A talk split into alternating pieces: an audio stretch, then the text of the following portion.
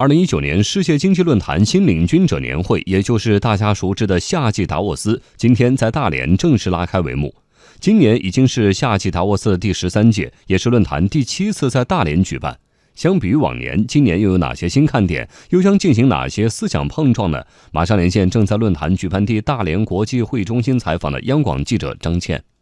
好的，主持人，今天是论坛的第一天，在本届的夏季达沃斯论坛上，来自一百多个国家和地区的两千多名政商学媒体界代表将参会，这也是有史以来参会人数量最多的一次会议。在夏季达沃斯十三年的历史中，本届年会的国际化特征最明显，百分之七十与会者来自大中华以外的地区。今年论坛的主题是领导力四点零，全球化新时代的成功之道，激励与会政商领袖探寻新的战略模式，应。对全球环境挑战、区域竞争、经济差距问题以及技术变革，年会将聚焦培育灵活的行业领导力、实现技术领导力、保持经济领导力、倡导负责任的领导力四大议题。同时，十大新兴技术将亮相，还将发布二零一九技术先锋榜单。年会期间将举行开幕全会、企业家对话、专业分论坛、闭门会议和闭幕会议等两百多场活动，其中涉及中国金融衍生品发展和外商投资法解读的两项议题，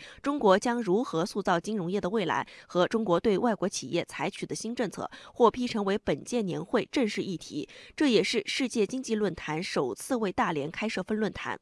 同时，今年的年会还呈现许多精彩亮点。大连夏季达沃斯论坛筹委会首次组织电信企业开展达沃斯 5G 场景应用工作，实现主峰会场的 5G 信号全覆盖。与会代表除了可以体验 5G 信号转化的免费高速 WiFi 外，还将近距离体验 5G 环境下的360度全景 VR、5G 云端 VR 游戏、AI 安防人脸识别等 5G 网络覆盖和应用展示。此外，本届年会还把绿色办会理念贯穿于绿色会场、绿色设施、绿色搭建、绿色会务、绿色餐饮、绿色交通等各个方面。从具体的日程安排来看，今天上午同时进行的发布会和分论坛等有三十多场，内容包括网络安全、五 G、中国金融业、人工智能、自动驾驶、区块链等。论坛期间，我将从论坛现场及时发回最新报道。